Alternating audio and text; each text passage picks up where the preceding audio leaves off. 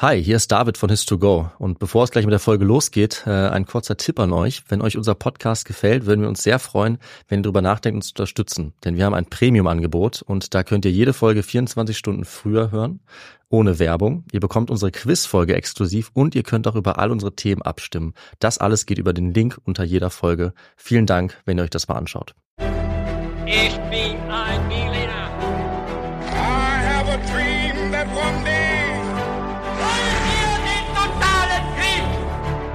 Niemand hat die Absicht, eine Mauer zu errichten.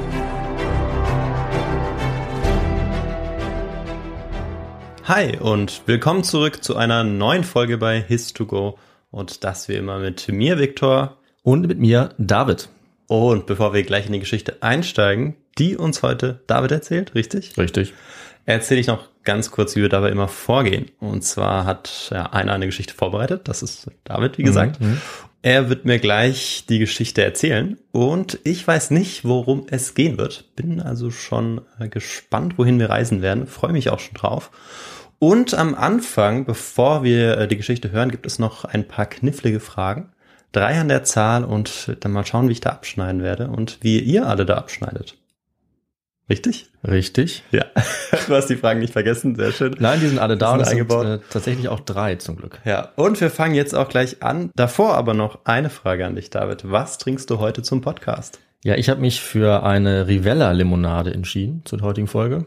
Einfach so, es weil es schmeckt, weil es frisch ist. Ja, ich find's auch Ein lecker. paar Eiswürfeln. Ja, was gibt's bei dir?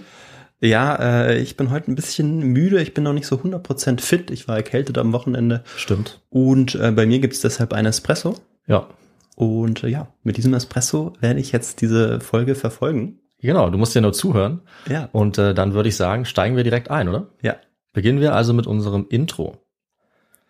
Im Oktober 1720 stellen die Besatzungen zweier britischer Handelsschiffe erschreckt fest, dass sie in tödlicher Gefahr sind. Ein schnelles, wendiges Piratenschiff hat sich ihnen genähert und als sie es bemerken, ist es bereits zu spät. Die Piraten entern unter Gebrüll und Schüssen das Schiff und die Crew ist geschockt, denn an Bord stürmen unter anderem auch zwei Frauen mit wehenden, langen Haaren und mit nackter Brust. Sie tragen Männerkleidung, fluchen und schießen wahllos auf die Besatzung. Und diesen Anblick werden ihre Opfer nie vergessen und eine Legende ist spätestens in diesem Moment geboren. Die Geschichte von Anne Bonny und Mary Read, den wohl bekanntesten Piratinnen aller Zeiten. Ja. Und da kommt die Folge, auf die sich, glaube ich, etliche unserer Zuhörerinnen und Zuhörer freuen. Ja. Weil wir haben diesen Vorschlag wirklich schon von ganz vielen bekommen. Und ja, ich freue mich drauf. Ich habe dazu noch nicht recherchiert und bin wirklich gespannt auf äh, diese Piratinnen. Äh, ich war das auch. Ich finde, das ist eine wirklich spannende Geschichte. Zu Recht sehr bekannt. Und dann schauen wir mal, ähm, wie gut du vielleicht trotzdem spontan vorbereitet bist, Ja, indem wir mit unseren Fragen jetzt beginnen. Und die erste Frage lautet, wie endet denn die Geschichte dieser beiden Piratinnen? A. Sie endet wie so viele Piratengeschichten am Galgen, denn sie werden hingerichtet. B. Die beiden werden nie gefasst und beenden ihre Piratenkarriere nach einigen Jahren. Oder C. Sie werden beide vor Gericht gestellt, aber dann freigesprochen. Was denkst du, Victor? Ich glaube, sie werden entweder freigesprochen oder sie werden hängen. Hm. Und ich entscheide mich dafür, dass sie freigesprochen werden. Okay. Ja, also vielleicht werden sie ja auch nie gefasst, ne? wer weiß. Aber ich äh, entscheide mich für ein äh, richtiges Ende sozusagen. Ja. Ja, es wird auf jeden Fall ein Ende sein, äh, über das man sehr gerne schreiben kann. Also quasi ein filmreifes Ende, könnte man sagen. Aber wir haben noch ein paar andere Fragen. Wir kommen jetzt zur zweiten Frage. Denn Anne und Bonnie haben laut Berichten einiges gemeinsam. Deswegen ist ihre Geschichte vielleicht auch äh, so vielversprechend oder kann so gut nacherzählt werden. Was ist das aber? Ist es A, sie stammen beide aus adligen Familien? B, sie waren beide illegitime Kinder? Oder C, sie wurden beide auf See geboren und auf Schiffen großgezogen? Sie waren mit ähm, einer Wahrscheinlichkeit von etwa 33 Prozent Stark. beide äh, von adligem Geschlecht, sage ich. Ja. Ja. Die Wahrscheinlichkeit hast du, glaube ich, ganz gut, äh, ganz gut nachgerechnet. äh, schauen wir mal, ob das stimmt. Aber ich habe ja noch eine letzte Frage für dich, zu der wir natürlich kommen, bevor wir das auflösen. Und die lautet, welcher Umstand erlaubte den beiden, auch als Frauen zur See zu fahren, zu dieser Zeit? A. Sie verkleideten sich als Jungen bzw. Männer. B. Sie arbeiteten an Bord als Prostituierte. Oder C. Sie waren die Töchter einflussreicher Kapitäne. Puh, also äh, bezüglich A hatten wir ja schon so einen Hinweis, dass das Hm. ähm, irgendwie vorkommt in dieser Geschichte, Hm. ähm, dass sie als Jungs verkleidet sind. Deshalb schließe ich es jetzt mal aus. Okay. Ähm, und hoffe, dass du mich da mit auf die falsche Fährte locken möchtest. Und ähm, sage eigentlich, weil grundsätzlich zumindest lange Zeit Frauen ja ähm, oder das Unglück brachte Frauen mit auf ähm, ja, Schiffen zu nehmen. Mhm. Hat man, hat man 18. angenommen zumindest, genau. Genau, ja, ja, genau. Haben, haben die sie Also- angenommen. Es war wahrscheinlich nicht so, aber dieses Vorurteil gab es, das stimmt natürlich. Genau, die Menschen haben das damals ähm, Ja, so gedacht, viele absolut. davon zumindest. Und ähm, deshalb glaube ich, dass wenn es vielleicht Frauen drauf geschafft haben, dann die der Kapitäne oder die ähm, von höher gestellten Familien. Okay. Das wäre meine Antwort. Ja, alles klar. Antwort C. Dann werden wir uns das jetzt mal genauer anschauen und Mhm. starten mit unserer Geschichte. Also Anne Bonny und Mary Reed, die Protagonistinnen in dieser Folge, gehören, wie ich gesagt habe, zu den bekanntesten Piraten, Freibeutern und Verbrecherinnen überhaupt, vor allem als Paar in Kombination. Und warum sie so bekannt sind, das ist die Frage, die uns heute interessiert. Aber zunächst mal können wir sagen, waren jetzt die Protagonisten unserer Folge denn die ersten Piraten? Was würdest du sagen, Victor, ist die Antwort?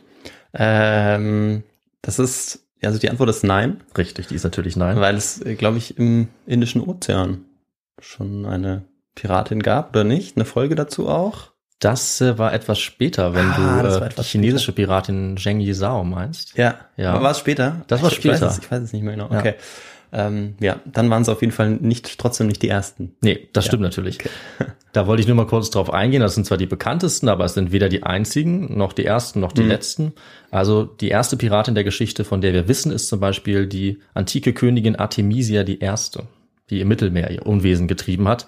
Später dann die Iren Grace O'Malley, die kam zum Beispiel etwas vor unserer Geschichte. Und wie du gesagt hast, danach dann die chinesische Piratenkönigin Zheng Yizhao, Ja. die vielleicht die erfolgreichste Piratin aller Zeiten war. Das kann man auf jeden Fall sagen. Aber die meisten von ihnen hatten das Pech, dass sie oft von der Geschichte fast vergessen wurden. Nicht zuletzt auch, weil die Männer, die über sie geschrieben haben, sie selten in einem guten Licht gezeichnet haben. Aber bei Anne Bonny und Mary Read war das anders. Auch weil es verschiedene Motivationen dafür gab, sie besonders bekannt zu machen. Die müssen wir uns natürlich genauer anschauen. Und obwohl die beiden nur sehr kurz als Piratin gelebt haben, sind sie ja bekannter geworden als die allermeisten anderen Piratinnen oder Piraten insgesamt. Und das, obwohl sie weder aus einflussreichen Familien kamen, noch mit mächtigen Männern verheiratet waren, wie sonst oft der Fall ist. Also schauen wir uns genauer an, was ihre Geschichte denn jetzt so besonders macht. Und dafür begeben wir uns mal wieder an den Anfang des 18. Jahrhunderts und damit ans Ende der Ära, die man auch das goldene Zeitalter der Piraterie nennt. Zumindest im westlichen Raum. Wie gesagt, du hast ja gesagt, im östlichen Raum, Zheng Yizhao hatte dort ihr eigenes goldenes Zeitalter ganz alleine, könnte man eigentlich sagen. Und wir steigen jetzt aber erstmal ein mit ein paar Infos zur Einordnung unserer Geschichte. Denn äh, wir brauchen wie immer was, Victor? Wir brauchen den historischen Kontext und äh, ein bisschen was dazu, wo das Ganze vielleicht genauer sich verorten lässt und Ja. ähm, ja, was die Leute überhaupt dazu gebracht hat, Piraten zu werden. Ich weiß nicht, ob das auch vielleicht kommt. Auf jeden Fall Ja. der Kontext. Genau das kommt vor, natürlich. Danke, dass du mir da schon mal so ein bisschen hilfst und das ein bisschen vorbereitest. Also die letzte Phase dieses goldenen Zeitalters, die hat die wahrscheinlich berüchtigsten Piraten hervorgebracht, wie zum Beispiel Blackbeard, Steed Bonnet oder auch Jack Rackham, ähm, der Kapitän des Schiffes war, auf dem Anne Bonny und Mary Read dann äh, gesegelt sind. Wir sind auch in unserer letzten Piratenfolge zu Black Bart äh, auf dieses Zeitalter schon eingegangen. Also nicht Blackbeard, sondern Black Bart. Ne, Das war unsere Folge 90, glaube ich, oder 91. Bin mir nicht mehr ganz sicher. Gut möglich. Auf jeden Fall geht es da um diese Zeit zwischen 1716 und 1730, als eine Unmenge Piratenschiffe auf dem Atlantik ihr Unwesen getrieben haben. Das waren ungefähr 1800 bis 2400 Piraten, allein in den Jahren zwischen 1716 und 1718, laut dem Historiker Marcus Rediker, und wiederum bis zu 2000 zwischen 1719 und 1722. Also mehrere tausend Männer und eben auch einige Frauen, nur in diesen Jahren. Und äh, die Zahl der Frauen ist dabei noch gar nicht mitgerechnet. Also die Zahl, die ich gegeben habe, bezieht sich nur auf die Männer. Die Frauen waren aber eben oft auch mit an Bord und in den allermeisten Fällen ist aber nirgendwo festgehalten, was sie genau getan haben in den Quellen. Da haben wir aber eben die Geschichte von Anne Bonny und Mary Read, die gerade eben ein Beispiel dafür ist, zu sehen, wie sich das abgespielt haben könnte oder in diesem Fall auch hat. Der größte Widersacher der Piraterie zu dieser Zeit, das war die britische Royal Navy. Und dort waren pro Jahr im Schnitt 13.000 Soldaten und Seeleute auf See. Also deutlich mehr als die Piraten und Piratinnen, aber auch nicht so viele, wie man vielleicht denken könnte. Weil man muss ja dazu sagen, dass sie die Piraten noch erstmal finden mussten, bevor sie dann sie wirklich zur Strecke bringen konnten. Waren das dann auch, waren das exakt 13.000, die sich auch nur auf die Suche nach Piraten gemacht haben? Nee. Oder einfach grundsätzlich? Ja, ja, das- die hatten genau. ja nicht nur, sie waren ja nicht nur in der Karibik, wo eben hauptsächlich die Piraten unterwegs waren, Ja. ähm, sondern auch in, in Südostasien oder auch in anderen Bereichen unterwegs, Mhm. wo es jetzt nicht die klassische Piraterie gab, sodass wahrscheinlich auch von diesen 13.000 nicht alle auf Jagd gegangen sind Ja. Piraten. Das ist ein wichtiger Punkt, genau. Also das war wirklich, wenn man sich diese Zahlen eben vor Augen führt, ein großes Piratenproblem, das sie hatten. Und sie haben auch einige Zeit gebraucht, um ähm, dieses Problems Herr zu werden. Und die Zahl der Piraten war auf jeden Fall groß genug, dass ihre Angriffe auch eine echte Krise verursacht haben für den internationalen Seehandel in dieser Zeit um 1720, während dieser goldenen Piratenzeit. Ja, und wie wurden jetzt zwei Frauen Teil dieser Welt? Dafür schauen wir uns zunächst mal die Vorgeschichte der beiden genauer an, denn die verrät uns einiges auch über das Leben vieler Frauen zu dieser Zeit insgesamt. Zumindest die, die mit der Seefahrt in Berührung gekommen sind auf die eine oder andere Art.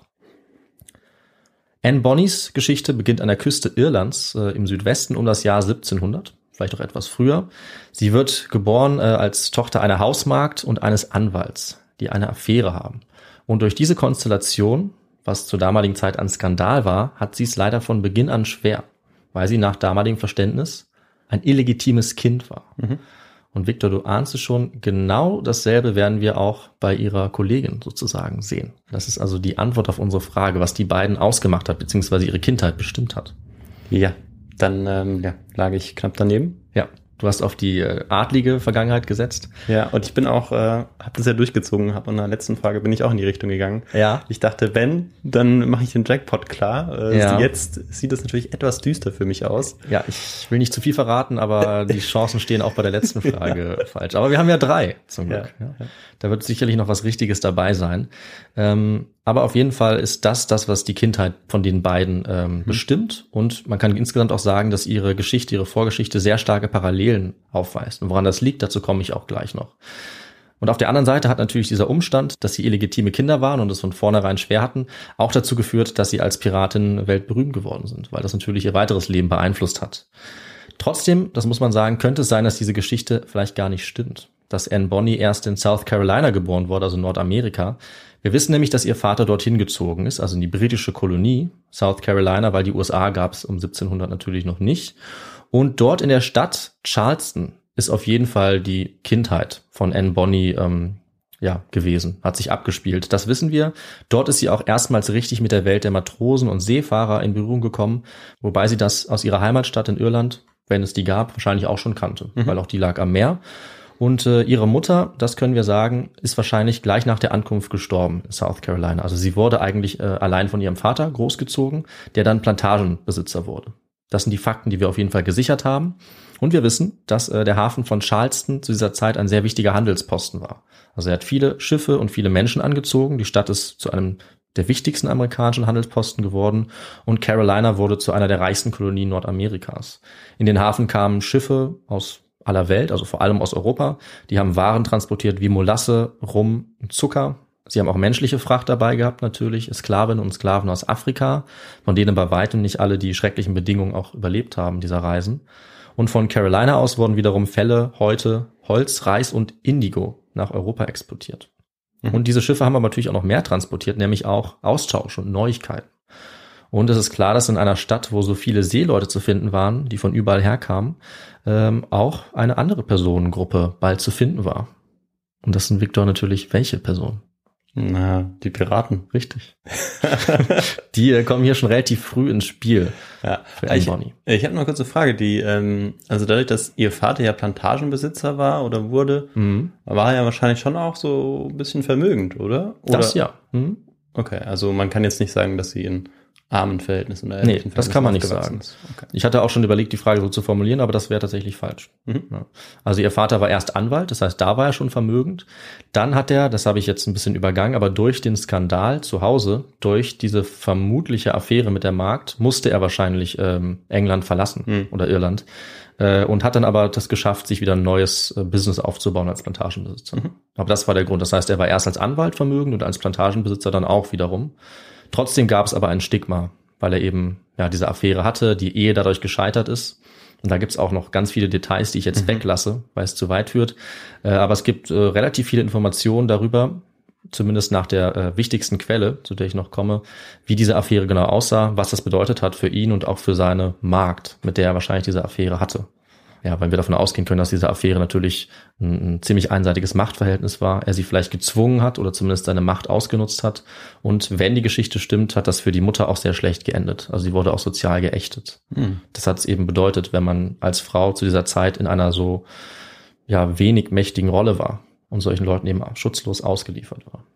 Das können wir vermuten, aber zumindest würde das ähm, ja der Zeit entsprechen, also den Verhältnissen dieser Zeit. Und wir wissen, dass sie auf jeden Fall irgendwann äh, dorthin kommen, nach South Carolina und er dort Plantagenbesitzer wird. Und seine Tochter, die wird jetzt aber keine brave ja, Plantagenbesitzer-Ehefrau, mhm. sage ich mal, sondern du kannst es dir schon denken, das ist nicht das, was sie möchte. Sondern sie wird von klein auf eigentlich ziemlich rebellisch. Und was sie jetzt am liebsten macht, ist, sie ist nicht in der Plantage, sondern sie ist vor allem am Hafen zu finden. Sie treibt sich dort rum und kommt schnell auch Kontakt mit Händlern, mit Matrosen und bald eben auch mit Piraten. Ja, die waren dort anzutreffen und das hatte den Grund, dass die Briten 1651 den bekannten Navigation Act erlassen haben. Und das hatte starke Auswirkungen auf die Kolonien. Und Victor, kannst du dir vorstellen, warum? Beziehungsweise welche Auswirkungen? Ähm, dass da jetzt so viele Piraten hingekommen sind. Ja, genau. Beziehungsweise also welche Nachteile dieser Navigation Act für die Kolonien hatte. Ähm, ich hatte gerade gedacht, dass sie sich vielleicht nicht mehr einfach so Land in, in Nordamerika in Besitz nehmen dürfen. Ähm, aber mh, mm, Navigation Act, nee, da komme ich jetzt nicht drauf. Mir fällt nichts Sinnvolles ein. Dann äh, sage ich es dir mhm. einfach. Das hat nämlich, wie gesagt, was mit den Piraten zu tun, weil dieser Akt besagt hat, dass die amerikanischen Kolonien nicht mehr länger mit den europäischen Staaten Handel treiben durften sondern nur noch mit Großbritannien. Und das sollte zum einen aus britischer Sicht eben die Kolonien enger an ihr Mutterland binden, zum anderen auch Spanien schwächen, weil Spanien war der größte Konkurrent. Damit sollten sie also nicht mehr handeln. Und wir können uns natürlich denken, dass für die Kolonien selber diese Vorschrift äh, nicht angenehm war, weil sie nur durch den Handel mit den Briten und den britischen Kolonien bei weitem nicht all die Güter bekommen konnten, die sie haben wollten. Zum Beispiel die die Franzosen und Niederländer hatten. Ja, vor allem hatten ja, waren ja auch etliche Kolonien in Nordamerika damals noch nicht ähm, in der Hand der Briten. Das heißt, sie nee. konnten dann auch nicht mit ihren Nachbarn nee, genau. handeln. Sie konnten mit niemandem handeln, außer Großbritannien und britischen Kolonien. Ja. War also ein sehr starker Nachteil. Mhm. Und da kam es natürlich gerade recht, dass es äh, eine Personengruppe gab, die aber trotzdem mit ihnen Handel getrieben haben, nämlich illegal. Mhm. Und das waren eben die Piraten. Also die Piraten haben jetzt gerne und umgekehrt auch die Kolonien Geschäfte gemacht.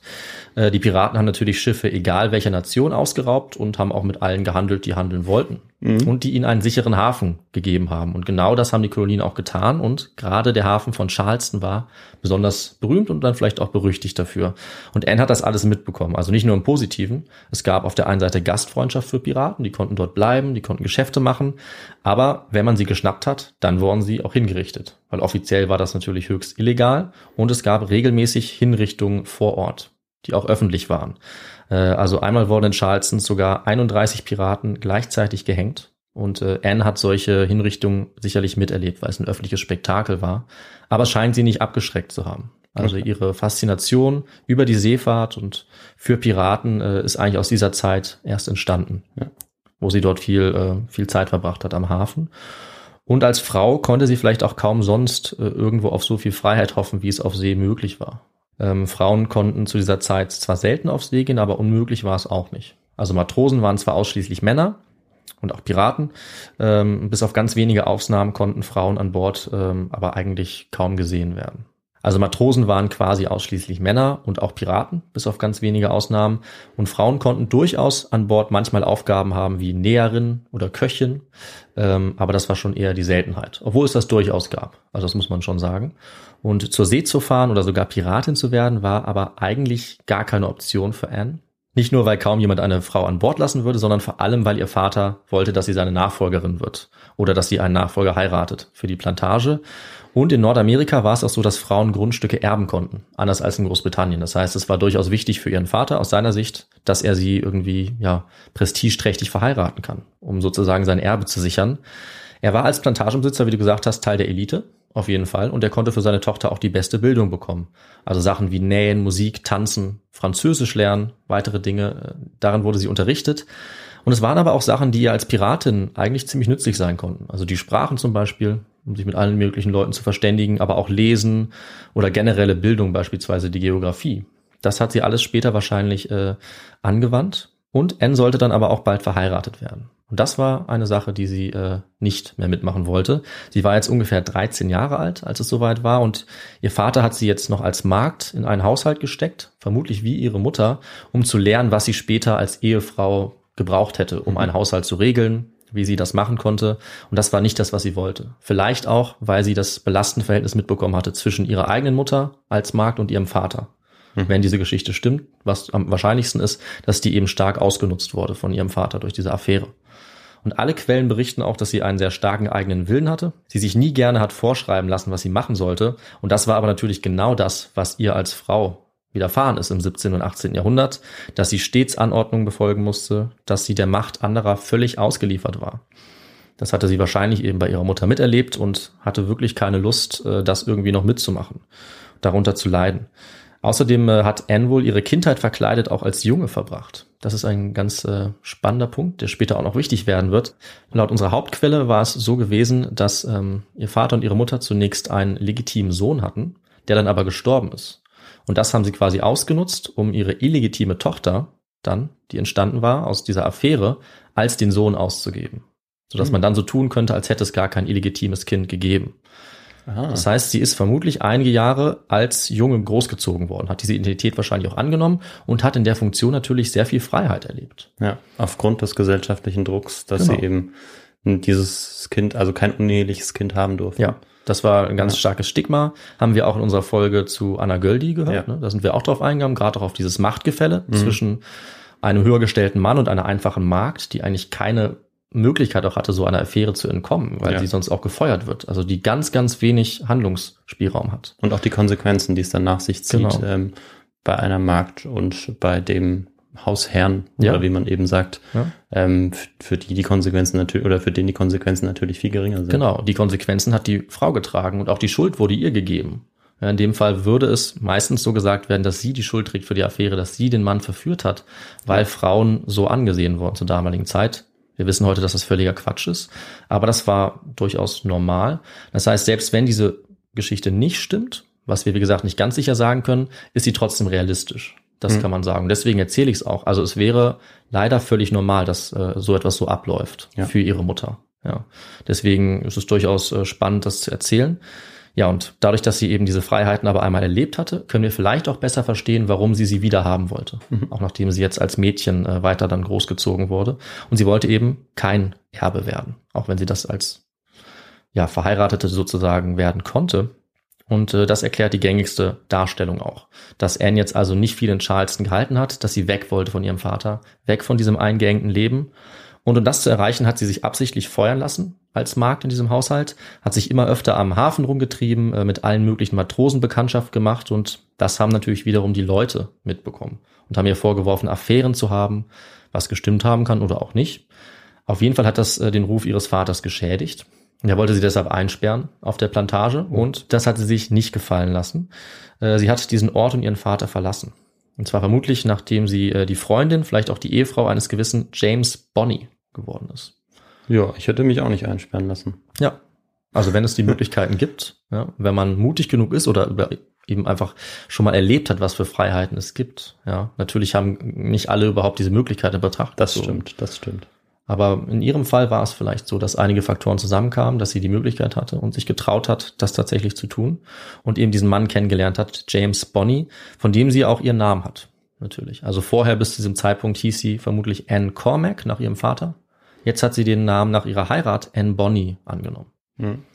Ihr Vater war natürlich erbost und wollte das verhindern, aber die beiden sind abgehauen, bevor er das geschafft hat. Ähm, also entweder ist sie mit James direkt abgehauen oder sie hat ihn erst später kennengelernt, nachdem sie äh, auf die Bahamas übergesiedelt ist. Das wissen wir nicht ganz genau. Auf jeden Fall hat sie ihn irgendwann geheiratet und hat ihren Vater verlassen und damit auch ihr altes Leben. Und wir wissen sicher, dass sie im Jahr 1719 auf den Bahamas angekommen ist. Mhm. Und dort war, das wusste sie von ihren Bekanntschaften bereits vom Hafen, das hat sich rumgesprochen, eine Art kleines Piratenparadies. Das heißt, das war quasi ihr Traum. Ja, also jetzt hat sie ihr Ziel erreicht. Ja, zumindest ein erstes Zwischenziel. Piratin. Ja. Genau, also dort hat sie die Freiheiten, die sie sich immer erträumt hat. Zumindest so weit wie Piraten, Piratinnen Freiheiten haben können. Aber das war für die damalige Zeit schon was Besonderes. Also sie musste sich jetzt äh, nicht mehr an die vorherrschenden Bestimmungen an Land halten, der Gesellschaft, sondern sie konnte in einer relativ egalitären Gruppe leben, was diese Piratinnen und Piraten waren. Zu diesen äh, Beziehungen an Bord, dazu sage ich gleich noch mal was, und zu den Regeln und Verhaltensregeln. Ähm, also sie ist dort wahrscheinlich mit James äh, zusammengekommen oder dort mit ihm angekommen und war auch auf dem Weg dorthin wahrscheinlich schon an Bord eines Piratenschiffes. Hat dort ihre ersten Erfahrungen gemacht. Und jetzt war sie in einer Art Piratenparadies, wo sie diese Freiheiten hatte. Sie hieß ab jetzt Anne Bonny und natürlich trifft sie dort auf den Bahamas dann auch die zwei Menschen, die ihr Leben in kürzester Zeit jetzt entscheidend verändern. Ob zum Guten oder zum Schlechten, das müssen wir am Ende bewerten. Und die eine Person ist natürlich Mary Read. Die ist auch auf den Bahamas um 1719 und auch bei ihr schauen wir uns jetzt an, wie sie dorthin kommt. Denn wie ich schon gesagt habe, hat sie eine ganz ähnliche Vorgeschichte durchgemacht wie Anne. Und Victor, wenn wir uns ein bisschen Gedanken über die Quellen machen, dann kommt dir das vielleicht auch ein bisschen verdächtig vor, dass die beiden äh, sehr ähnliche Geschichten haben. Ja, also jetzt, wo du fragst, ähm, ja, ich meine, es kann ja schon sein, dass der Zufall es so will, wenn wir Mhm. mehrere oder unterschiedliche Quellen haben. Aber so wie du es gerade formuliert hast äh, und angedeutet hast, ist es wahrscheinlich so, dass es nur eine Quelle gibt oder Richtig. ganz wenige Quellen, Ja.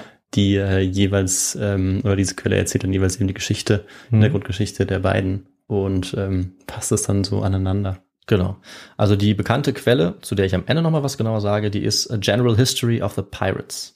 Die ist aus den 1720ern und gilt grundlegend als authentisch. Also die Fakten, die groben Fakten, die stimmen höchstwahrscheinlich. Aber es ist auch klar, dass die Geschichten natürlich ein bisschen angereichert wurden, ja, ein bisschen ausgeschmückt wurden. Und da ist es schon sehr wahrscheinlich, dass einige der Fakten über die beiden einfach angeglichen wurden, um ihre gemeinsame Geschichte, weil sie ja zu zweit bekannt geworden sind, einfach noch ein bisschen besser zu verkaufen. Ja. Also ob es wirklich stimmt, dass sie beide illegitim waren, dass sie beide sozusagen genau das gleiche erlebt, das gleiche gefühlt haben, das können wir durchaus ein bisschen anzweifeln. Ja. Also es kann gut sein, dass das Ganze gemacht wurde, um ihre Geschichte ähm, ja, nachträglich ähm, noch besser greifbar zu machen. Diese zwei Frauen, die genau die dieselbe Idee hatten sozusagen. Und es gibt keine offiziellen Aufzeichnungen aus dieser frühen Zeit, deswegen können wir das eben nicht ganz bestätigen.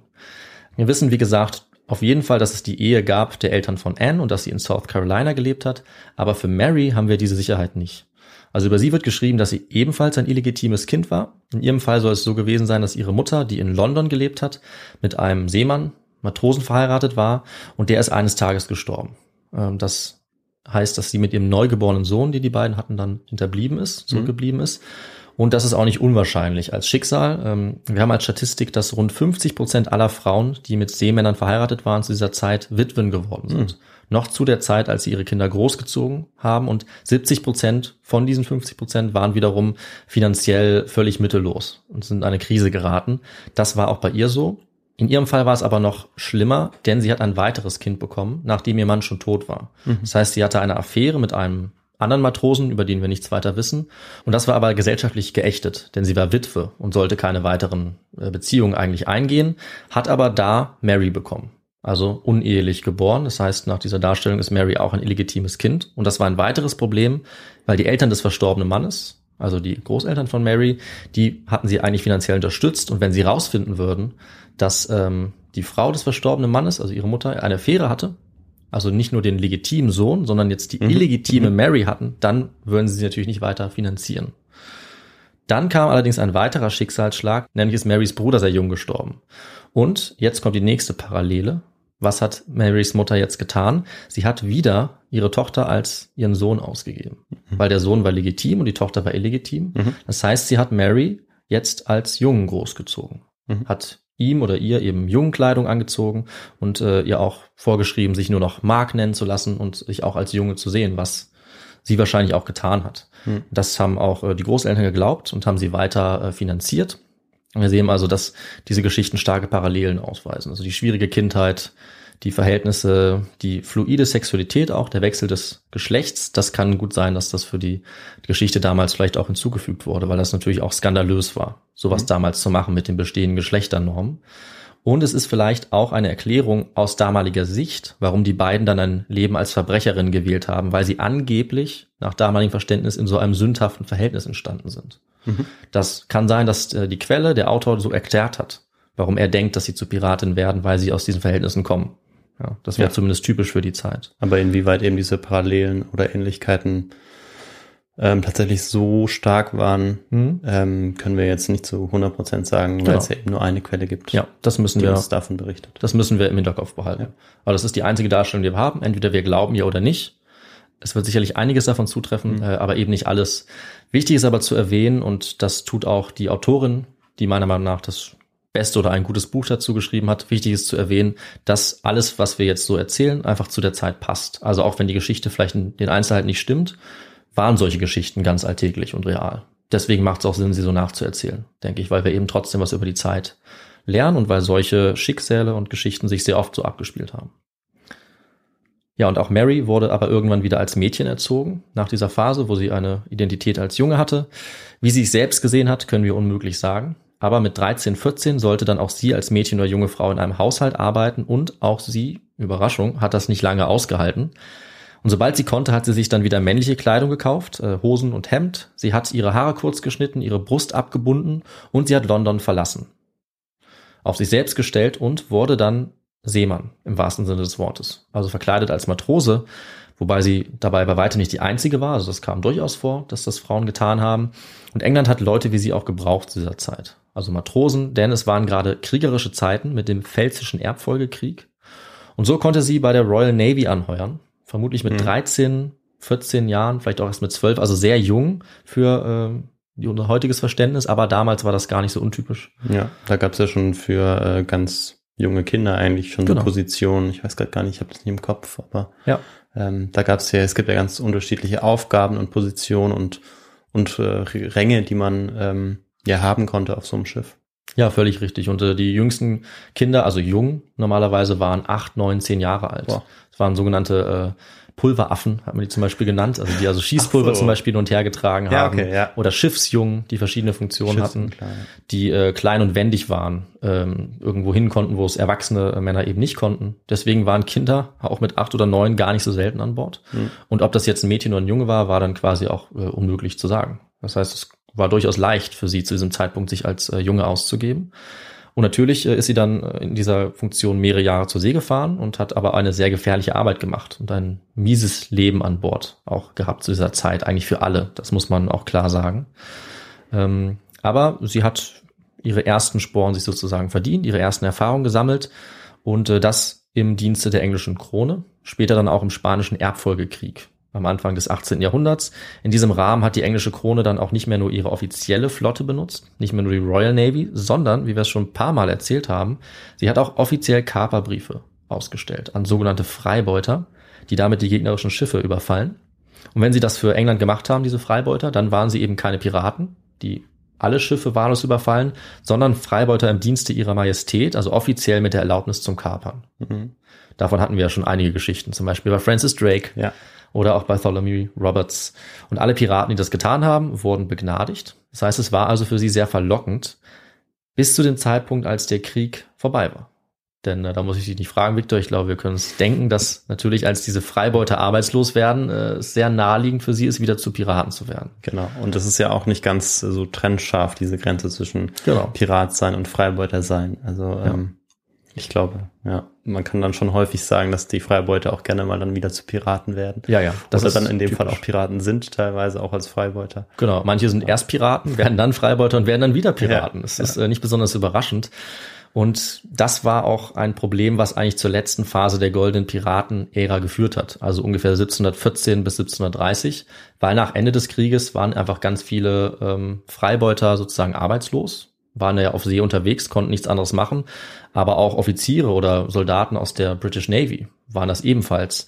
Und das war einer der Hauptgründe dafür, dass dann eben eine große Zahl an Piraten jetzt hier Unwesen getrieben hat.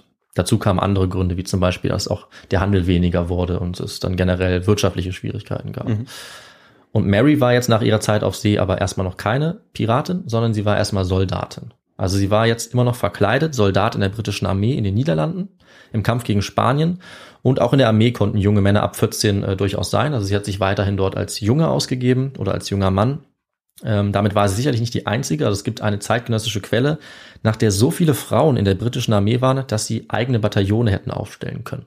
Hm. Das war also durchaus bekannt. Ähm, offiziell war das natürlich verboten und wer aufgeflogen ist, wurde meistens bestraft oder sollte aus der Armee geworfen werden. Andererseits war es äh, sicher oft aber auch ein offenes Geheimnis. Also Frauen waren alles andere als nie gesehen, sowohl an Bord von Schiffen als auch zum Beispiel bei der Armee. Und bei Mary, das berichten zumindest unsere Quellen, hat das so lange funktioniert, bis sie sich in einen ihrer Kameraden verliebt hat und ihm ihr Geheimnis offenbart hat. Ah, doof. Ja, doof äh, und auch eine sehr schöne Geschichte, die vielleicht war es oder vielleicht auch nicht. Und die beiden haben dann geheiratet. Ach so, ja, dann ist es eine schöne Geschichte. Das also ist eine schöne erstmal. Geschichte, ja, was auch niemand weiter gestört hat. Also nach der Quelle war das für alle äh, okay und es war vielleicht dann auch, nachdem sie sozusagen aufgeflogen ist oder sich offenbart hat, auch ganz wichtig, dass sie geheiratet hat. Also dass sie offiziell jetzt Ehefrau war. Hm. Auf jeden Fall haben die beiden als Ehepaar eine Taverne aufgemacht und lebten glücklich, äh, nicht bis ans Ende ihrer Tage, weil auch hier ihr Ehemann äh, bald gestorben ist. Also man sieht, glaube ich, die Parallelen, die hier immer wieder aufkommen. Mhm. Auch das nicht unwahrscheinlich für die Zeit. Und auch hier ist sie als Witwe, ob das jetzt stimmt oder nicht, wäre jemand wie sie als Witwe in Schwierigkeiten, weil sie die Taverne, die sie hatten, nicht selber betreiben konnte als Frau. Sie hatte keine männlichen Verwandten, die das übernehmen konnten und jetzt war sie wieder mittellos. Ihr blieb nicht viel übrig. Sie konnte sich kaum auf die Hilfe von der Kirche oder irgendwie privater Wohlfahrt verlassen, konnte auch sonst nicht viel machen, vielleicht Näherin oder Bäckerin werden, aber viel aussichtsreicher für sie war eigentlich die Erfahrung, die sie auf See hatte. Das war also ihr Ausweg und in Amsterdam hat zu diesem Zeitpunkt der Seehandel auch aufgeblüht für erfahrene Seemänner und es war immer Bedarf da. Das heißt, äh, dort ist sie jetzt auch hingegangen, weil sie ja noch in den Niederlanden war, Mhm. wo sie auch äh, Soldatin gewesen war. Und gerade in der Karibik war nicht zuletzt durch die Sklaverei die Zuckerproduktion förmlich explodiert. In Europa war die Nachfrage riesig. Ähm, dort war der Zucker günstiger, in größeren Mengen verfügbar als je zuvor. Es gab Kakao, Kaffee und Tee. Und deswegen wurden eigentlich alle Leute, die jetzt Erfahrung hatten in der Seefahrt, gebraucht. Und auch Mary hat natürlich dazugehört. Also sie hatte jetzt, davon können wir ausgehen, einige Jahre an Erfahrung auf jeden Fall gesammelt. Sie war jetzt wahrscheinlich erwachsen oder ziemlich sicher erwachsen und damit war es natürlich auch schwieriger für sie, sich als Mann auszugeben.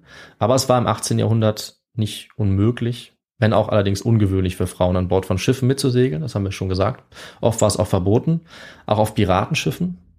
Aber ihre Lösung dafür, und das ist natürlich eine Auflösung auch unserer Frage, die ich jetzt, glaube ich, mal ansprechen sollte, weil es sowieso schon klar geworden ist, ist, dass sie sich auch hier wieder als Mann verkleidet hat.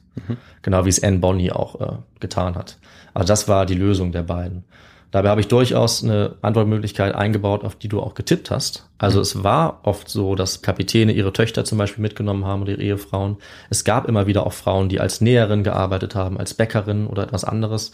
Aber in diesem Fall ähm, gab es nämlich auch das, haben sie sich eben verkleidet. Ja, also hast du eigentlich das in der Vorgeschichte schon verraten und ich äh, Ja. habe dann zu weit gedacht. Ja, genau. Also es war ist ja nicht ganz falsch, nur in diesem Fall trifft es nicht zu. Ja. Aber du hast auf eine Antwortmöglichkeit getippt, die äh, auch für diese Zeit auf jeden Fall möglich wäre. Immerhin. Ja, aber das ist gerade das Besondere an dieser Geschichte, dass sich als Männer verkleidet haben. Das macht äh, so ein bisschen den Reiz aus für die Zeitgenossen, weil es aus ihrer Sicht äh, skandalös war. Hm. Ja, also das sollten aus ihrer Sicht Frauen nicht tun, sich als Männer verkleiden. Aber sie sind nicht die Einzigen, die das getan haben. Auch auf Piratenschiffen war sowas nicht gern gesehen. Auch die Piraten hatten ihre Codes, hatten ihre Vorschriften, ihre Regeln, die zum einen Teil einen großen Teil der Freiheit und Gleichheit ausgemacht haben, die für Piraten so verlockend war aber die zum anderen Teil auch an Bord des Schiffes Grenzen gesetzt haben und das Zusammenleben auch geregelt haben. Es war zum Beispiel die faire Aufteilung der Beute, die demokratische Wahl der Anführer und auch Bestrafung. Besonders bekannt für diese strengen Regeln war auch ein Pirat, den wir uns schon genauer angeguckt haben, Victor, und das weißt du bestimmt noch, wer das äh, ist. Ähm, wer, das, wer da so streng war. Ja, Vorher hatten so viele Piraten.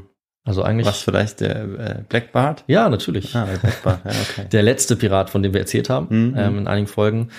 Da habe ich äh, das in der Folge auch noch mal ein bisschen näher erläutert, deswegen jetzt hier nur kurz. Mhm. Aber er war zum Beispiel einer, der besonders strenge Regeln aufgestellt hat, Mhm.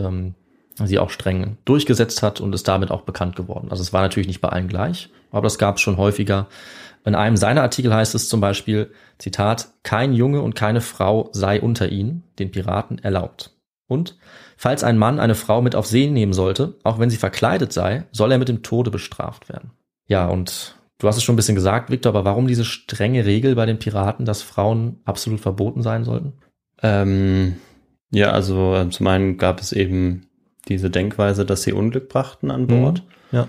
Und ähm, zum anderen war es wahrscheinlich auch für die für die Kapitänin, für die, für die Piraten, die diese Schiffe angeführt haben, wichtig, dass sie eben auf diesen Schiffen für Ordnung sorgen können und Mhm. ähm, dass sie vielleicht auch ähm, ja in der Hinsicht einfach Sorge hatten, dass wenn sie äh, eine Frau in die Crew mit aufnehmen, dass das dann für Unruhe sorgt Ja. ähm, und die ganze Struktur durcheinander bringt, die ja eben so wichtig ist, wie du es gesagt hast, und es deshalb ähm, ja unterlassen wollten. Danke, also dann muss ich das gar nicht mehr sagen. Also genauso war es. Also es sollte eben Eifersucht, Streit und Konflikt verhindert werden. Ja. Auch wenn das nicht unbedingt der Fall war, war das zumindest das, was die Piraten selber gedacht haben. Genauso wie ihre Vorteile über Pech durch Frauen an Bord, auch wenn das faktisch natürlich nicht gestimmt hat. Es war auch für Frauen gewisser Schutz, weil sie natürlich sonst auch in Gefahr geraten konnten. Also wenn äh, Frauen gefangen genommen wurden durch Piraten, ist es ihnen natürlich schrecklich ergangen. Das äh, ist ist auch klar. Aber es gab auch Codes bei einigen Piraten, die zum Beispiel für Vergewaltigung oder Gewalt den Tod vorsahen. Ob das immer durchgesetzt wurde, ist eine andere Frage. Also diese Regeln waren immer unterschiedlich und wurden nicht immer gleich angewandt. Aber wir müssen uns das jedenfalls als Fazit in Erinnerung rufen. An Bord eines Piratenschiffs in diesem Leben gab es äh, eben nicht einfach wildes, zügelloses äh, Miteinander, sondern es gab strikte Regeln und Einschränkungen. Also da war nicht einfach Anarchie. Und das wird auch äh, Mary Read gewusst haben, als sie als Mark Read auf einem niederländischen Handelsschiff angeheuert hat.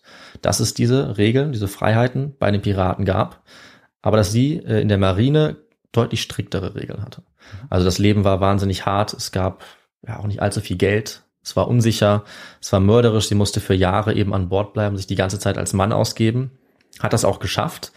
Und das hat sich alles aber für sie verändert, als sie im Jahr 1718 oder 1719 in der Karibik auf diesem niederländischen Schiff unterwegs war, das dann, äh, wir ahnen es vielleicht schon, natürlich von Piraten überfallen wurde. Ah, ja.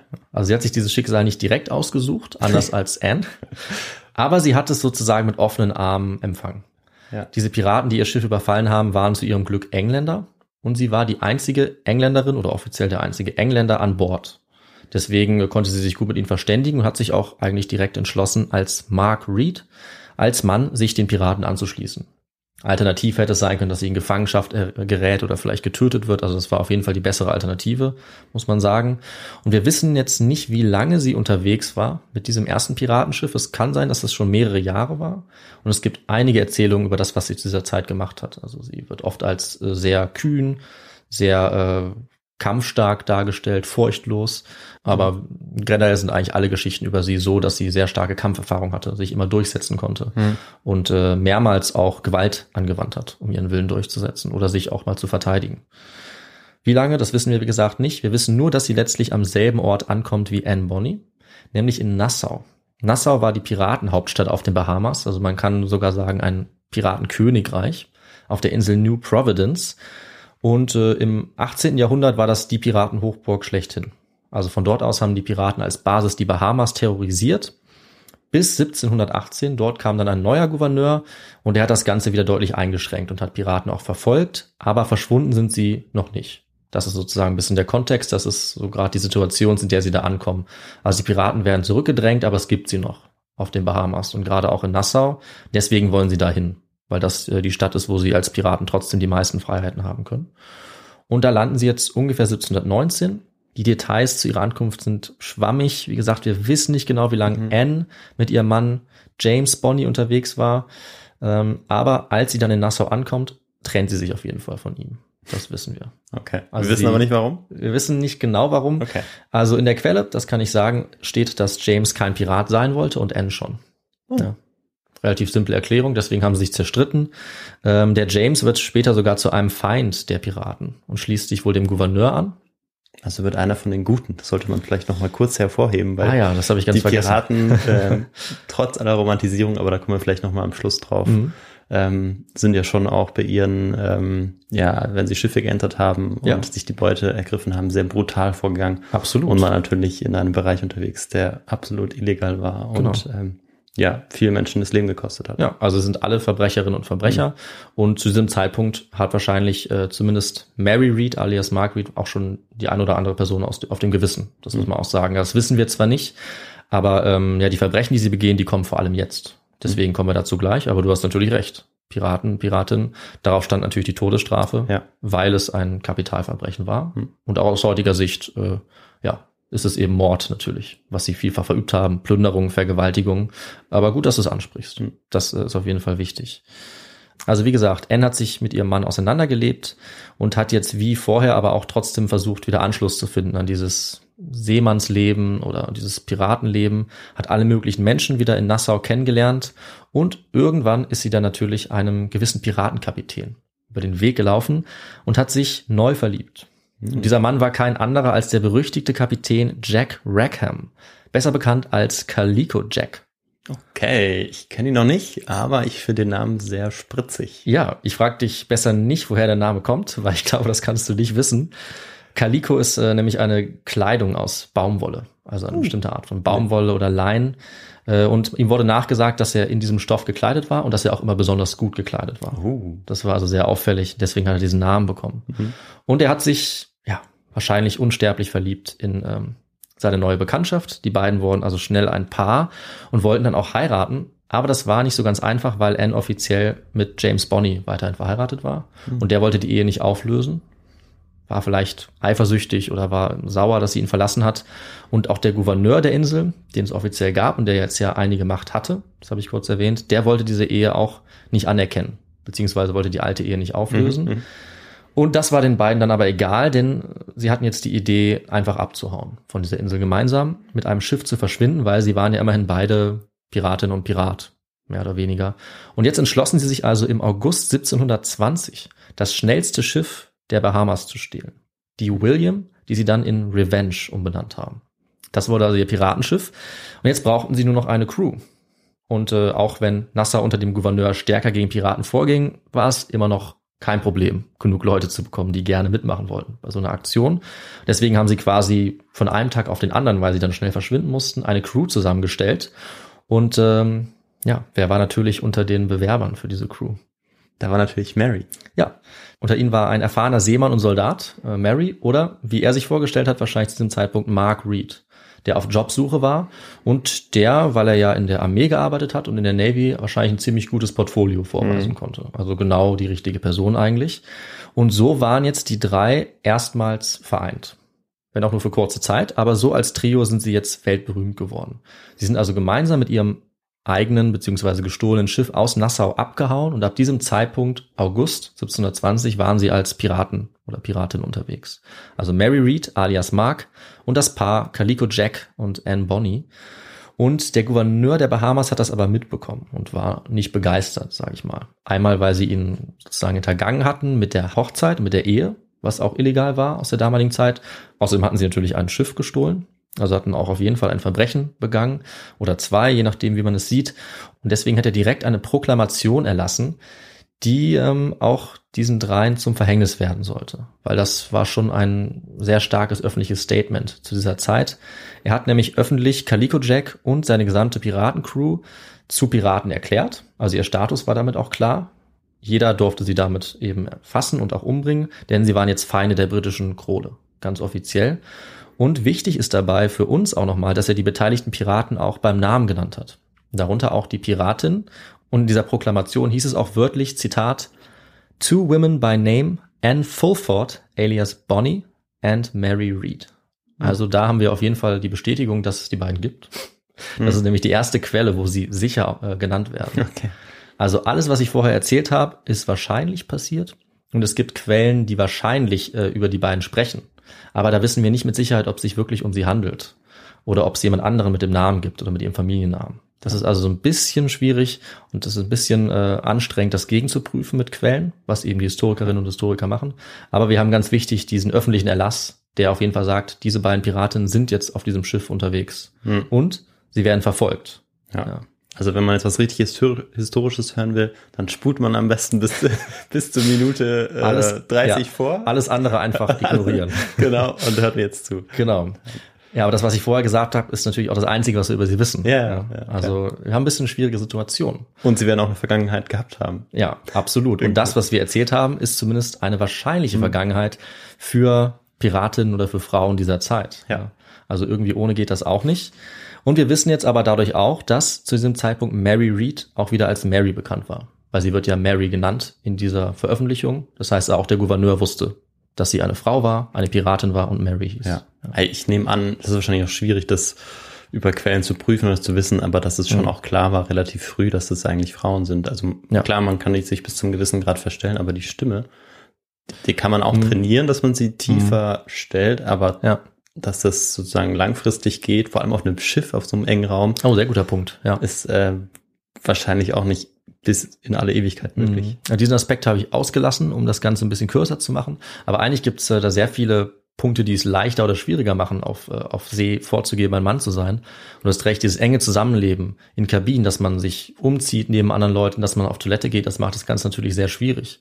Auch konnten sie sich nicht verletzen beispielsweise. Wenn sie verarztet würden, würde das rauskommen. Andererseits hatten sie Vorteile dadurch, dass es eben junge Männer gab auf See. Das heißt, sie mussten nicht unbedingt einen Bart haben. Genau, also wenn sie ganz jung noch Ja. waren, aber da sind sie ja schon, also Mary ist Genau. ja schon 35 oder Ja, so. das kommt ungefähr hin. Die andere ist ein bisschen jünger. Trotzdem könnte Mary sich vielleicht ja mit ein bisschen Verkleidung. Es war ein dreckiges Leben auf See. Ja, niemand war sauber. Man konnte die Gesichter vielleicht nicht genau erkennen.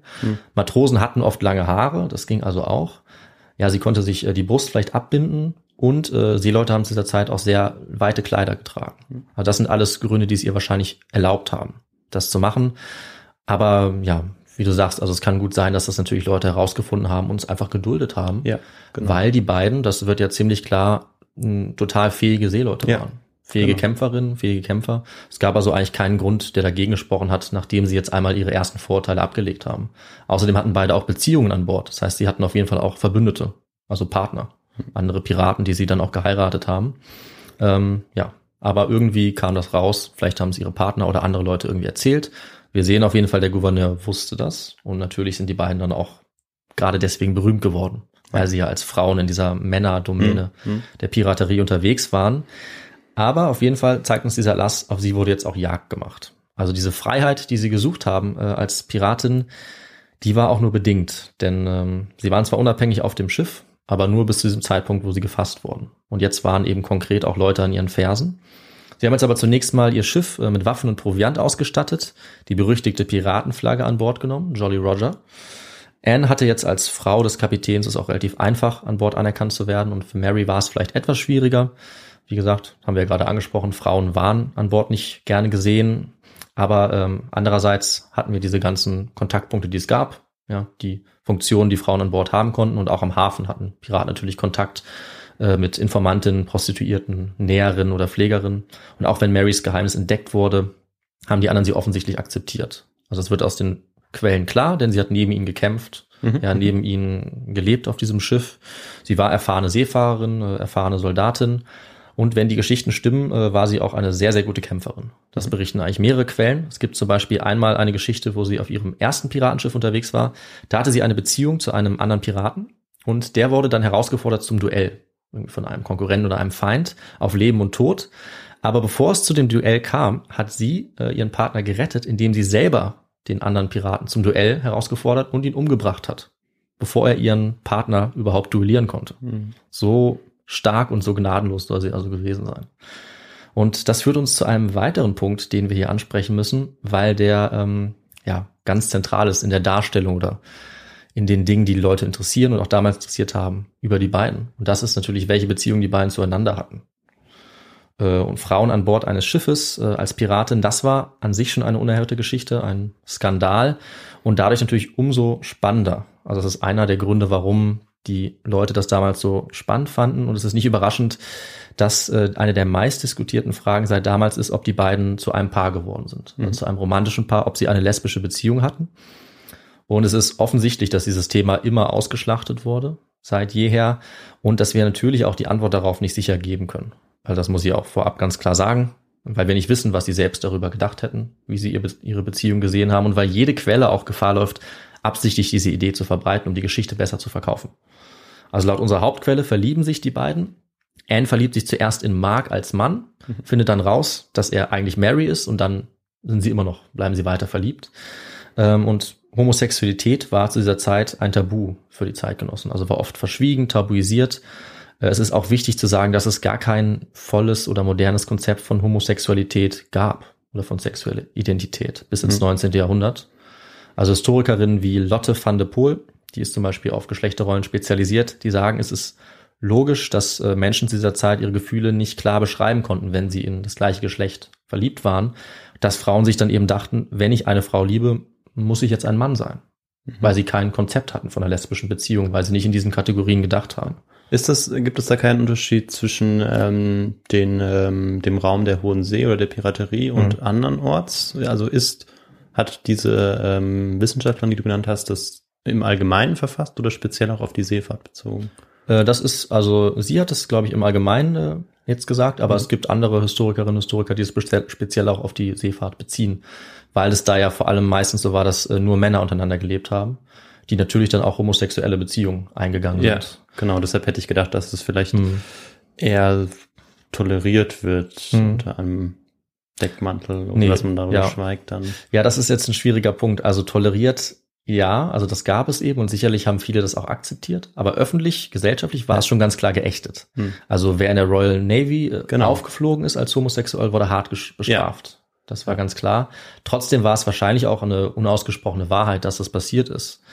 Aber diese Zuordnung, die wir heute haben, wenn wir spekulieren, ob die beiden jetzt hetero, lesbisch, bisexuell oder queer waren, das sagt eigentlich mehr über die Zeitgenossen oder über unsere heutige Sicht aus, als über die eigentliche Geschichte, wo wir das sowieso nicht beurteilen können. Und der Historiker Rickton Norton, der sagt dazu als Urteil, dass Anne Bonny und Mary Read höchstens bisexuell waren dass ihre offensichtliche Vorliebe für Crossdressing und mindestens eine enge Freundschaft sie zu einem spannenden Fall gemacht für die Geschichte lesbischer Beziehungen. Aber er sagt höchstens bisexuell, weil die beiden wahrscheinlich seiner Meinung nach nur befreundet waren. Denn hauptsächlich deshalb, weil die beiden nun mal mit Männern verheiratet waren. Also auch Mary hat einen weiteren Piraten geheiratet. Ähm, Anne war verheiratet aber das muss ich natürlich nicht ausschließen. Mhm. Also schwer für uns zu beurteilen. Und ich denke, mehr können wir an dieser Stelle auch nicht dazu sagen. Ja, das war ja schon einiges. Das war also. einiges. Aber man könnte natürlich auch eine extra Geschichte dazu machen, weil wir jetzt in die Geschlechtergeschichte so ein bisschen eintauchen. Ja. Aber unser Fazit wäre dasselbe, dass wir es nicht wissen. In diesem Fall ja. wir könnten halt noch, noch viel mehr über die Vorstellung der damaligen ja, Zeit reden. Das stimmt. Ähm, ja, wie über Homosexualität nachgedacht wurde, welche Konzepte es gab, wenn es eben das moderne Konzept mhm. noch nicht gab. Aber das ist ziemlich komplex. Deswegen müssen wir an dieser Stelle, glaube ich, weitermachen mit der Verfolgungsjagd. Also Anne und Mary waren an Bord etabliert. So viel können wir auf jeden Fall feststellen. Sie galten als starke Kämpferinnen. Sie konnten das Piratenleben mit der Mannschaft genießen, jedenfalls kurz. Und sie mussten jetzt aber ihren Verfolgern aus Nassau entkommen, die sie an ihre Fersen gesetzt haben. Und dafür haben sie jetzt Jamaika angesteuert. Mit ihrem schnellen, wendigen Schiff konnten sie dann auch erfolgreich einige kleinere Handelsschiffe kapern oder Fischerschiffe, ein wenig Beute machen. Anfang September 1720 konnten sie zum Beispiel ganze acht Fischerboote auf einmal ausrauben hm. und wichtige äh, Vorräte sammeln. Und beim Kapern und Kämpfen waren Anne und Mary auch immer unter den vordersten Leuten. Also vor allem Mary mit ihrer Kampferfahrung. Und dabei haben sie sich entschieden, ihre Weiblichkeit auch nicht länger zu verbergen, spätestens zu diesem Zeitpunkt, sondern in männlicher Kleidung zwar, mit Hose und Hemd, aber mit offenen langen Haaren und mit nackter Brust in den Kampf zu gehen. Mhm. Um ihre Weiblichkeit offen zur Schau zu stellen, auch um die andere Seite zu überraschen. So werden sie auch auf den Bildern aus dieser Zeit dargestellt und auch die Zeugen dieser Angriffe haben sie so beschrieben und haben, wie ich es im Intro nacherzählt habe, beschrieben, wie geschockt sie waren, mhm. dass dort wirklich eben zwei Frauen waren.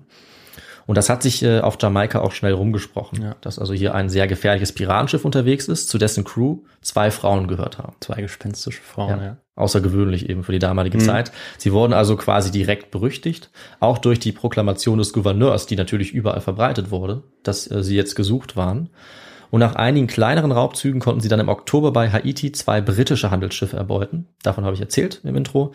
Und einer der Matrosen hat von diesem Angriff berichtet, wo eben auch zwei Frauen mitgekämpft haben, wie die Berserker äh, geflucht haben, also dass alle geschockt waren, gebrüllt haben, auf alles geschossen haben. Sie haben dann in diesem Stil auch noch weitere Schiffe ausgeraubt und dabei auch Gefangene gemacht die dieses Leben an Bord nochmal mitbekommen haben und ganz wichtig auch davon berichtet haben. Mhm. Auch beim späteren Prozess, den es natürlich geben wird.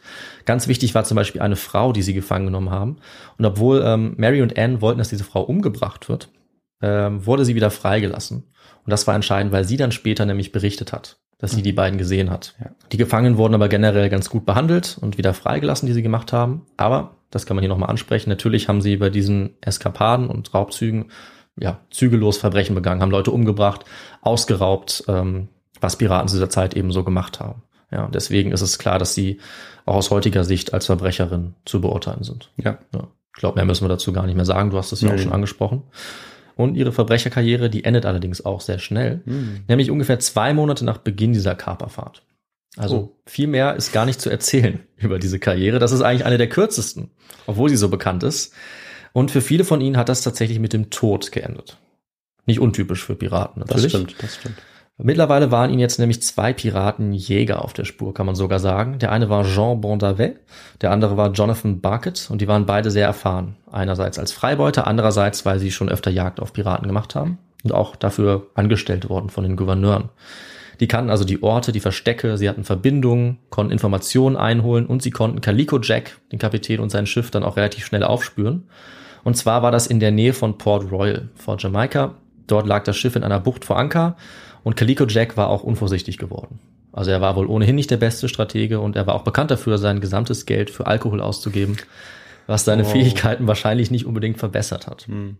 Also er war weder einer der erfolgreichsten noch einer der reichsten Piraten, aber einer der bekanntesten. Hm. Unter anderem eben auch wegen seiner zwei äh, Piraten, die er dabei hatte. Ja. Ja, und die Verfolger haben jetzt einfach gewartet, bis es Nacht wurde und währenddessen hat sich die Piratencrew ordentlich betrunken. Alle außer Anne Bonny und Mary Read, die laut Berichten die einzigen waren, die etwas Sorge hatten und die auf dem Deck waren, um aufzupassen. Das hat aber nicht viel gebracht, weil die anderen Piraten waren ja völlig ähm, betrunken und konnten kaum helfen.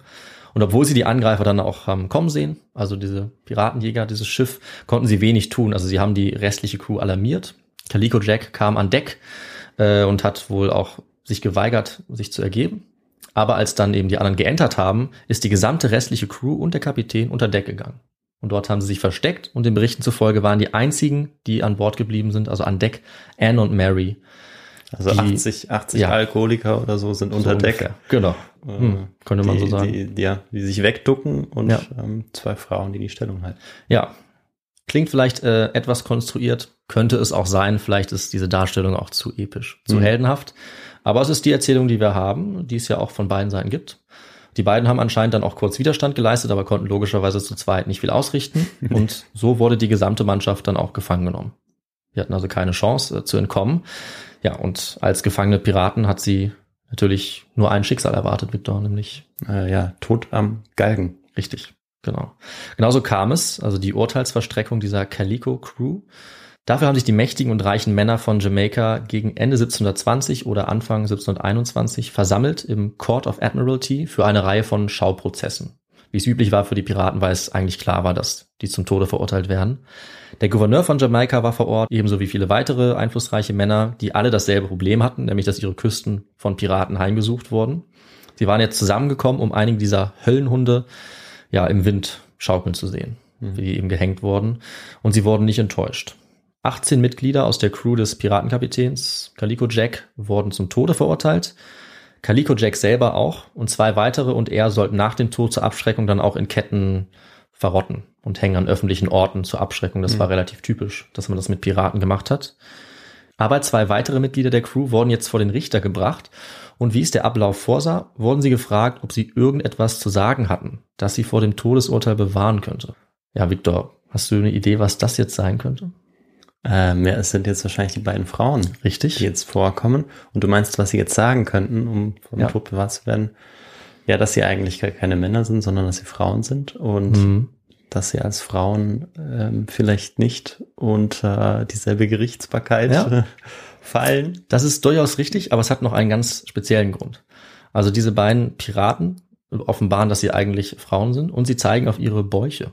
Und damit zeigen sie dem Richter oder berichten ihm, dass sie schwanger waren. Beide. Ja, beide. Ja. Und sie baten jetzt das Gericht darum, sie deswegen, also wegen dieser Schwangerschaft, vor dem Todesurteil zu bewahren. Denn das war damals so, dass sie als schwangere Frauen nicht hingerichtet werden durften. Okay, ja. Und in diesem besonderen Fall wurde auch das genauer untersucht. Es wurde eine Jury einbestellt, die die beiden untersucht hat. Und tatsächlich wurde festgestellt, dass sie erstens beide wirklich Frauen waren und dass sie beide auch schwanger waren. Das hat das Gericht festgestellt und damit entgingen sie jetzt, also diese beiden Höllenhunde, wie sie genannt wurden, tatsächlich dem Tod. Also wirklich begnadigt wurden sie eigentlich nicht, aber ihr Todesurteil wurde aufgeschoben, bis sie eben ihr Kind auf die Welt bringen würden. Und das hat in der Realität dann aber bedeutet, dass sie quasi begnadigt wurden, weil dieses Urteil dann äh, normalerweise auch nicht mehr vollstreckt wurde und meistens Frauen äh, die eigentlich verurteilt waren, danach dann auch freigelassen wurden, nachdem sie vielleicht noch einige Zeit im Gefängnis waren. Und soweit wir das nachvollziehen können, war das bei den beiden auch der Fall. Also sie wurden auf jeden Fall verschont und hatten dann natürlich einen dramatischen Höhepunkt erreicht ihrer Geschichte durch diesen Schachzug. Und das hat sie dann natürlich noch berühmter gemacht, dass sie das geschafft haben, äh, hier zu überleben. Denn dieses Urteil wurde veröffentlicht, es wurde überall gelesen und wurde natürlich sehr gerne gelesen als spektakuläres Ende hm. dieser Geschichte um die Piratencrew mit den beiden und mit Calico Jack. Äh, und damit haben wir mit diesem dramatischen Höhepunkt eigentlich auch ein halbes Happy End vielleicht. Stimmt. Und ich habe die Frage richtig beantwortet, oder? Und du hast die Frage richtig beantwortet. Ein doppeltes Happy End. Ja, also auch für dich. Relativ knapp. Also es kann durchaus sein, ähm, ja, dass sie, wenn sie nicht das gewusst hätten, also dass sie wirklich hingerichtet worden wären. Damit wären sie nicht die einzigen gewesen. Es war aber schon auch öfter so, dass bei Piratencrews, wo andere Frauen mitgekämpft wurden, die Männer hingerichtet wurden und die Frauen auch so, weil sie Frauen waren, ähm, mhm. nach damaligem Verständnis äh, verschont wurden. Ja. Also darauf zu plädieren, dass sie schwanger waren, haben sie auf jeden Fall sich gerettet. Ja. Also ein relativ kluger Schachzug. kluger Schachzug oder ja. Glück gehabt. Oder Glück gehabt, ja, ja, das muss man sagen. Aber genau, damit endet die Geschichte, denn das ist der letzte Bericht, den wir von den beiden haben. Also ihre Begnadigung. Wir wissen tatsächlich, dass Mary Reed noch kurze Zeit später an einem Fieber gestorben ist als sie noch dort äh, auf, in, in sozusagen Untersuchungshaft war, in der Zelle kurz danach. Hat sie das Kind noch bekommen? Ähm, dafür haben wir keine Belege. Okay. Also das weiß man nicht. Und wir wissen auch gar nicht, äh, was mit Anne Bonny passiert ist. Also mhm. sie scheint überlebt zu haben, das kann man sagen. Es gibt keine Berichte, dass sie gestorben ist, aber wir wissen nicht, was sie danach getan hat oder wohin sie gegangen ist. Mhm. Und natürlich sind von diesem Zeitpunkt an die beiden weltberühmt geworden. Dadurch, dass sie ähm, in diese besonders bekannte Quelle aufgenommen wurden. Mit ihnen wurde sogar beworben für dieses Buch, zu dem ich gleich nochmal was sagen kann, das äh, überall gedruckt wurde, weil alle diese Piratengeschichten hören wollten. Mhm. Und wie wir gehört haben, hatte das natürlich einige äh, ja, konkrete Gründe, warum sie auch schon damals für die Leute so interessant waren und warum sie bis heute so interessant sind, weil sie sich gegen die Konvention ihrer Zeit durchsetzen konnten und mehr Freiheit erlangen konnten, als es für viele ihrer Zeitgenossen und Zeitgenossinnen möglich war. Also einmal an Bord eines Piratenschiffs und dann eben als Frauen. Und zwar nicht weil, sondern trotz der Vorurteile und Regeln, die es gab. Obwohl auch ähm, Piraten eigentlich durchaus frauenfeindlich waren, misogyn und Regeln gegen ihr Bestehen an Bord hatten. Trotzdem mhm. haben sie sich durchgesetzt.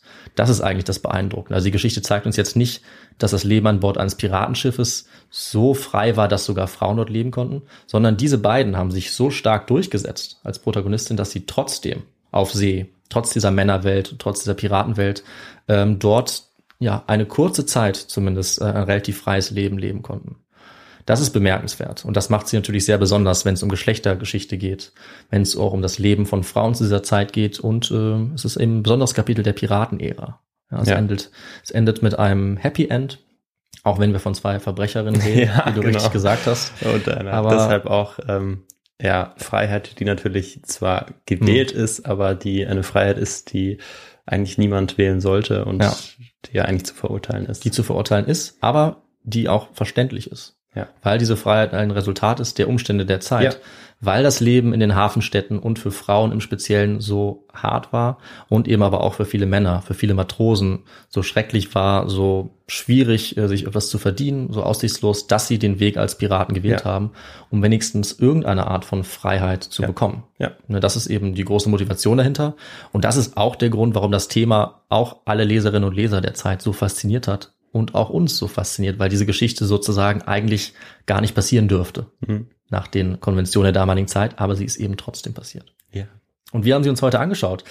Ja, Victor, und äh, dann muss ich jetzt mal aufhören, bevor ich noch weitere äh, Informationen Ach, du erwähne. kannst gern weiterreden. Besser ist es vielleicht, wenn ich dann einfach auf das äh, ja. verweise, was man noch nachlesen kann, weil vielleicht. es gibt ganz viele Informationen, die ja. es noch äh, gibt, also entweder an äh, Fakten, die wirklich stimmen als Kontext, ja, oder an weiteren Märchengeschichten, die dazu noch gesponnen wurden. Ja, und äh, dann bin, bin ich wieder dran und bedanke mich erstmal für ähm, ja diese, diese faszinierende Geschichte hm. ähm, über diese zwei Piratinnen.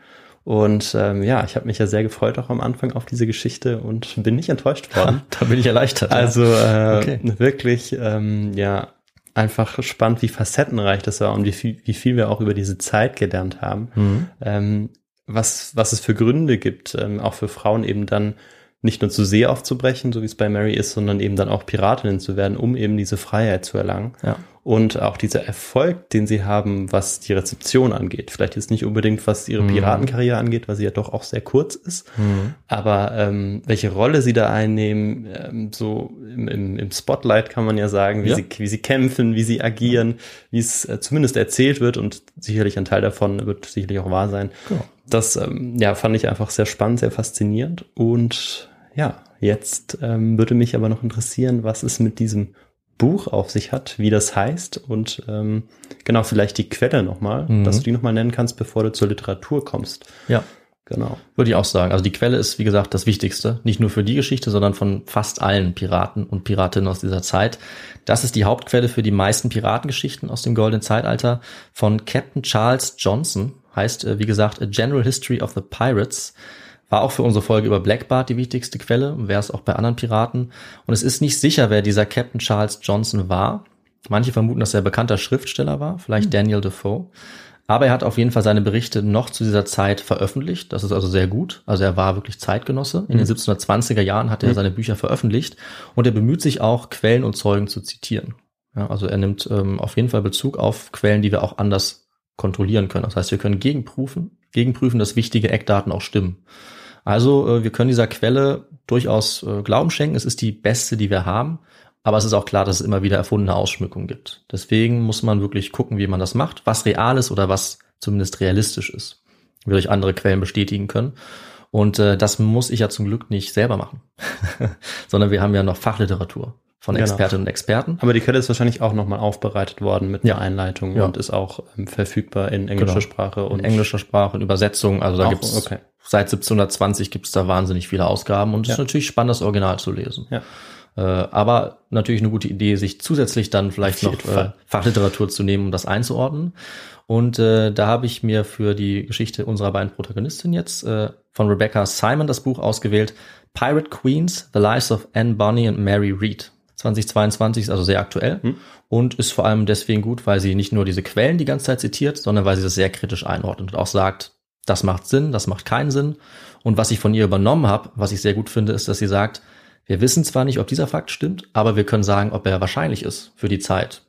Damit Ja. macht man die Geschichte, finde ich, dann nochmal deutlich greifbarer, weil wir dann sagen müssen, auch wenn vielleicht wir nicht wissen, ob dieser Aspekt oder die Zeit, die sie als Soldatin verbracht hat oder als Soldat, ob das stimmt, können wir eben einordnen, ob es realistisch ist und können uns sozusagen denken, auch wenn jetzt Mary Read das nicht gemacht hat, hat es vielleicht eine andere Frau gemacht. Ja. also weil es für die Zeit realistisch ist.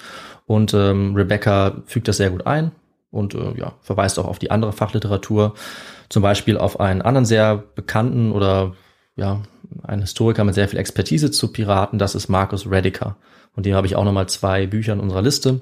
Zum Beispiel das Buch Outlaws of the Atlantic, Sailors, Pirates and Motley Crews in the Age of Sail. Das ist auch empfehlenswert und ja, ein paar andere habe ich zum Kontext noch ausgewählt. Die sind alle auf Englisch, muss ich aber dazu sagen. Und die sind alle bei uns äh, in den Show Notes verlinkt, so wie jedes Mal. Wunderbar. Ja, zum Schluss kommen wir ja wie immer äh, dazu, wie ihr uns unterstützen könnt. Wir haben dieses Mal aber noch einen kleinen Hinweis.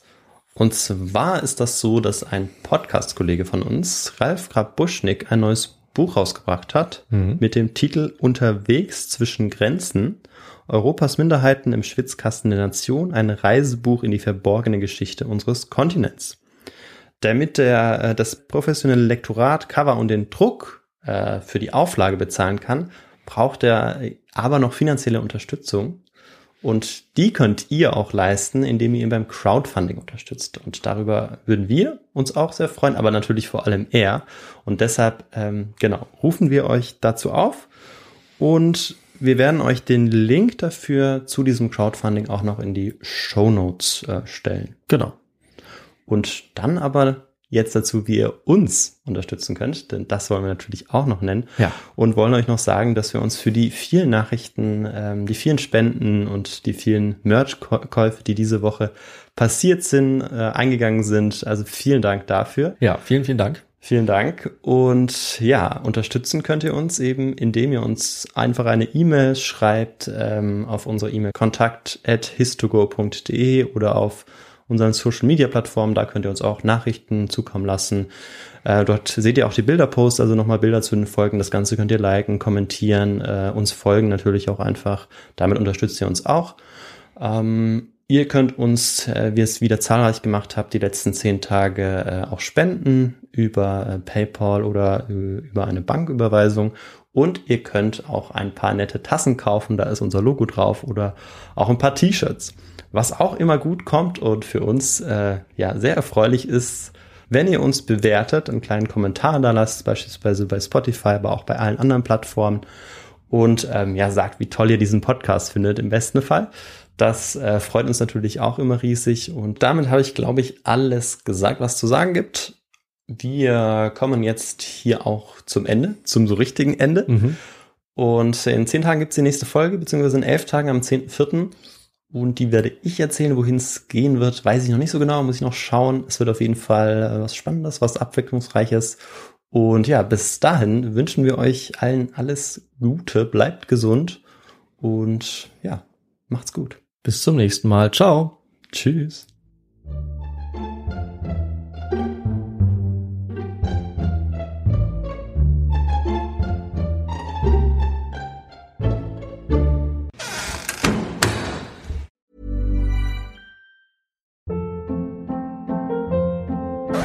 Hold up. What was that? Boring. No flavor. That was as bad as those leftovers you ate all week. Kiki Palmer here, and it's time to say hello to something fresh and guilt-free. Hello Fresh. Jazz up dinner with pecan-crusted chicken or garlic butter shrimp scampi. Now that's music to my mouth. Hello Fresh. Let's get this dinner party started. Discover all the delicious possibilities at hellofresh.com. Imagine the softest sheets you've ever felt. Now imagine them getting even softer over time. That's what you'll feel with Bowl and Branch's organic cotton sheets. In a recent customer survey, 96% replied that Bowl and Branch sheets get softer with every wash. Start getting your best night's sleep in these sheets that get softer and softer for years to come. Try their sheets with a 30-night guarantee. Plus, get 15% off your first order at bowlandbranch.com. Code BUTTERY. Exclusions apply. See site for details. Hey, it's Paige DeSorbo from Giggly Squad. High quality fashion without the price tag. Say hello to Quince. I'm snagging high-end essentials like cozy cashmere sweaters, sleek leather jackets, fine jewelry, and so much more. With Quince being 50 to 80% less than similar brands. And they partner with factories that prioritize safe, ethical, and responsible manufacturing. I love that. Luxury quality within reach. Go to quince.com slash style to get free shipping and 365 day returns on your next order. Quince.com slash style.